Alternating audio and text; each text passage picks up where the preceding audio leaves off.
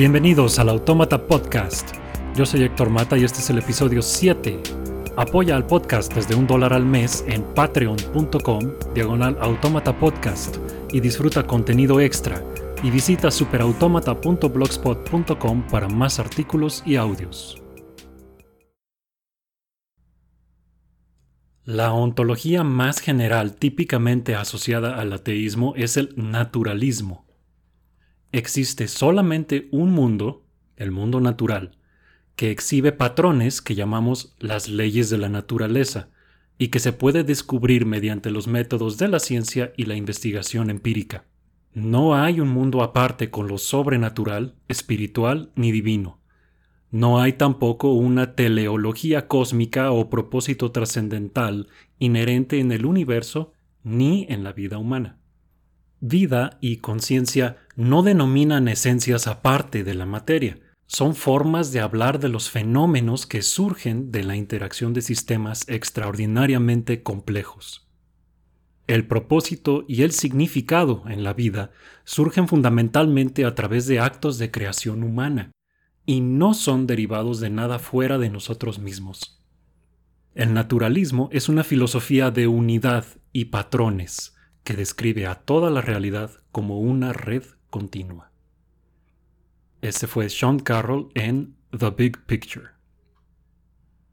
Usando a la religiosidad como un indicador indirecto de creencia en lo sobrenatural, el naturalismo, no confundir con naturismo, es por mucho una posición minoritaria. Inclusive entre la relativamente minúscula población de ateos existen alusiones insistentes a la espiritualidad, a trascender, a descubrir propósito. Esto es un impulso humano probablemente y difícil de evitar. Aún así está mal y no aporta nada que sea mejor que la alternativa. La visión naturalista no solamente es la correcta, sino que es la que más prosperidad y bienestar ofrece. Antes que nada, creo conveniente establecer que lo sobrenatural, sea espiritismo, telequinesis, brujería, clarividencia, vida después de la muerte, fantasmas, dioses o lo que sea, no solamente no existe, sino que no puede existir porque es incoherente. Quienes afirmen haber detectado algún fenómeno sobrenatural necesariamente lo habrán hecho por medios naturales, es decir, físicos. Vieron algo, oyeron algo, sintieron algo.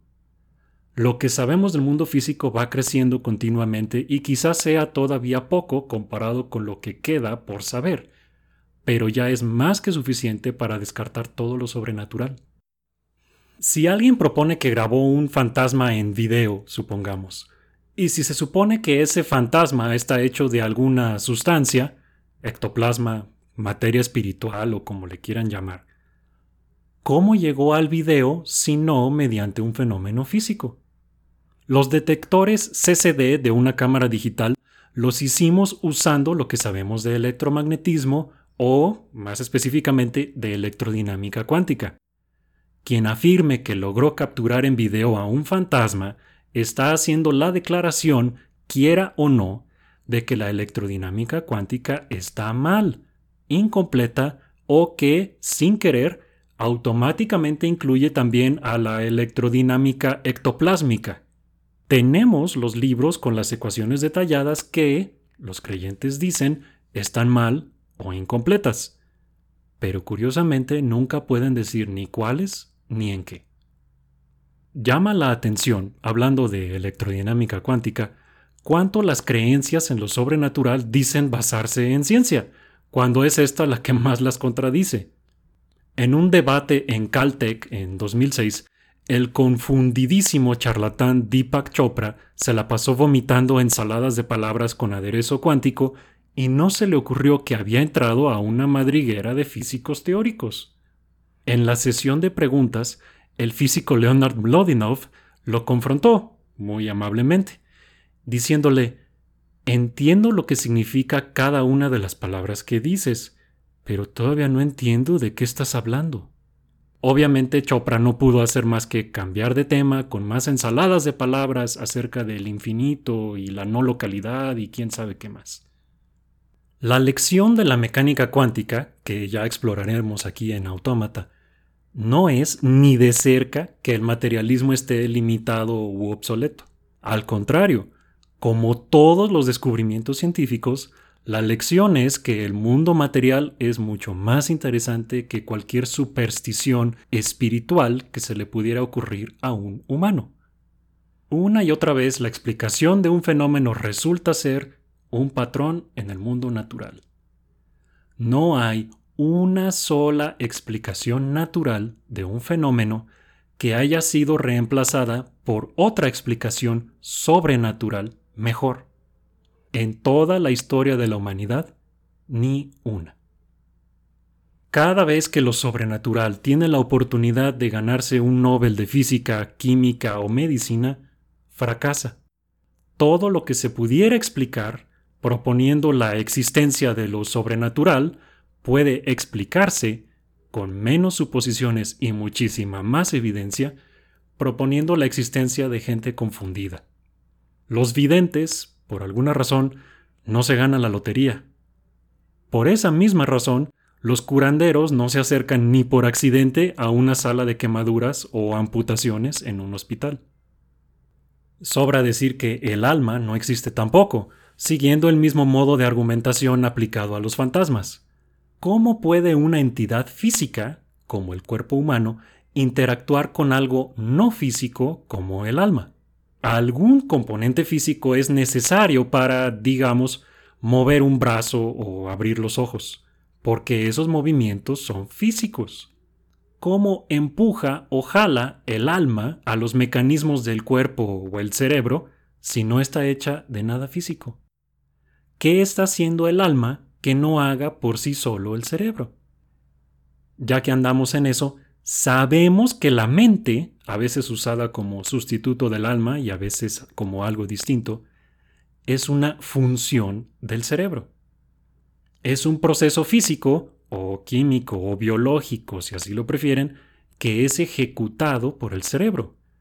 Nos faltan muchos detalles, seguro, pero aún lo más burdo de lo que sabemos es ya incontrovertible. Dañas al cerebro y dañas a la mente. Si no, ¿qué creen que hace el Alzheimer? ¿Qué creen que hace una lobotomía? ¿Cómo creen que funciona la anestesia? Aunque todo se pueda reducir, en principio, a objetos y mecanismos de física fundamental, esto no siempre es lo más práctico.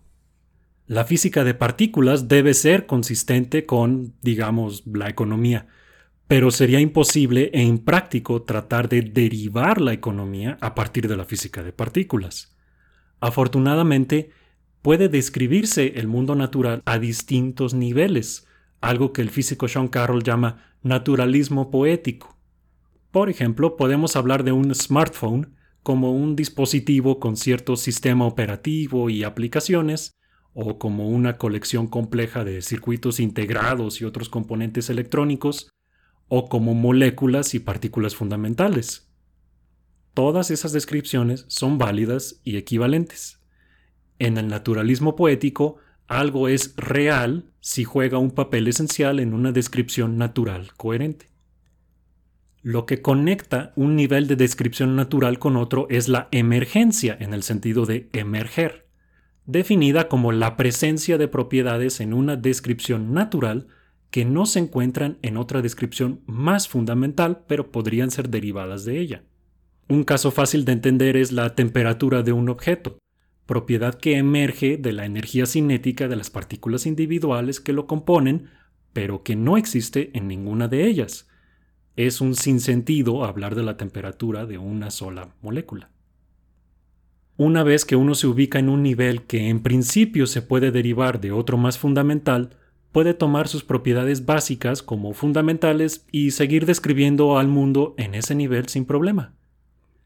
En principio, todas las propiedades de un nivel de descripción se podrían derivar de los niveles que le son más fundamentales, algo conocido como reduccionismo, pero no es necesario hacerlo para empezar a estudiar. El concepto de temperatura se usó incluso de manera científica, mucho antes de que se supiera su origen en la energía cinética de las partículas. En nuestras vidas diarias, inclusive los naturalistas más radicales nos movemos con propósitos, tomamos decisiones, planeamos para el futuro, tratamos de darle sentido a lo que hacemos. Ninguna de esas cosas existe en las descripciones naturales del mundo, especialmente las científicamente más rigurosas, a ningún nivel.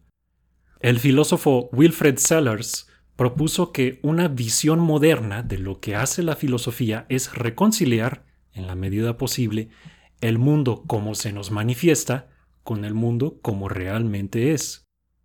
Los humanos nos contamos historias, le atribuimos sentido a nuestra existencia y la de los demás. Sentimos, pensamos, planeamos para el futuro. Las partículas fundamentales, obviamente, no. Al principio mencioné que no había que confundir el naturalismo con el naturismo, la creencia de que lo natural es bueno y que es una falacia sumamente común, irónicamente, entre quienes veneran a lo sobrenatural. Saber cómo son las cosas no nos dice nada acerca de cómo deberían ser, y por lo tanto, explicar que algún fenómeno sea natural no implica excusarlo. La violencia parece ser parte de la naturaleza de todos los primates, incluyéndonos a los humanos, pero hemos optado por usarla cada vez menos y casi todos estamos de acuerdo, eso es bueno. También hemos manipulado a lo natural para deshacernos de la viruela y para aprovechar la física y la química y producir energía que de otra manera no tendríamos disponible. El filósofo y físico Tim Maudlin cuenta una parábola interesante. Imaginemos que hay dos jugadores de ajedrez, hombre y mujer, que son pareja y tienen una hija. Deciden inculcarle el juego cuanto antes, enseñándole todo lo que pueden, llevándola con maestros e inscribiéndola en torneos desde chiquita. Tienen grandes visiones y ambiciones para su hija como ajedrecista, y sí, la niña se hace muy, muy buena para el ajedrez. Pero hay un problema. A ella no le gusta el ajedrez.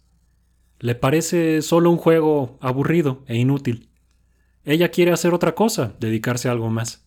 Quizá las artes o una ingeniería o lo que sea, menos ajedrez. ¿Concluiríamos que su vida carece de propósito por haber rechazado el plan de sus creadores? ¿Y qué si hubiera sido libre desde el principio de hacer su propio propósito? En un mundo puramente natural no existe propósito, ni bien ni mal, aparte del que nosotros hagamos. ¿Y para qué queremos más?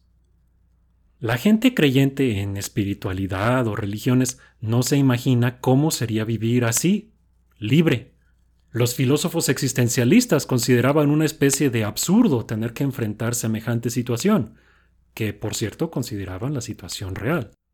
¿Por qué levantarse por la mañana? preguntan, si todo esto es para nada. ¿Por qué vivir en lo absoluto? Si todo terminará y además terminará en la nada. Como dijo Albert Camus, ¿debería suicidarme o tomarme un café? Con una visión natural del mundo, uno se levanta por la mañana por la misma razón que todos los demás, porque tiene el estómago vacío y la vejiga llena. Eso y para tomar café. Y para hacer cosas que nos gustan o nos pagan dinero. Inclusive la gente que tiene pósters de Camus y Nietzsche en su cuarto lo hace. Conocer cómo funciona el mundo es lo que nos permite manipularlo a nuestra conveniencia y disfrutarlo, le importe o no a quien sea o a nadie. Aparte de lo que digan las leyes fundamentales del universo, nada es obligatorio ni está prohibido. No tenemos que hacer nada aparte de lo que decidamos hacer. Que nuestras vidas sean finitas no implica de ninguna manera que sean poco valiosas, sino al contrario. Deberíamos, ya que estamos aquí, aprovechar. Nadie escucha una pieza de música genial, como una sinfonía, y a mediados del tercer movimiento dice, ah, pero esto no tiene caso, porque llegará el cuarto movimiento y luego se terminará. Por otro lado, en la peor miseria humana, a nadie le consolará que le digan Lamento lo de tu cáncer, niño, pero no te preocupes porque es para nada y luego se acaba.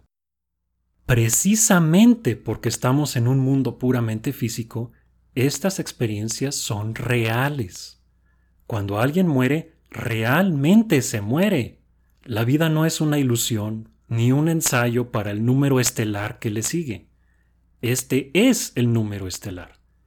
Tenemos todo por ganar o perder si lo entendemos así.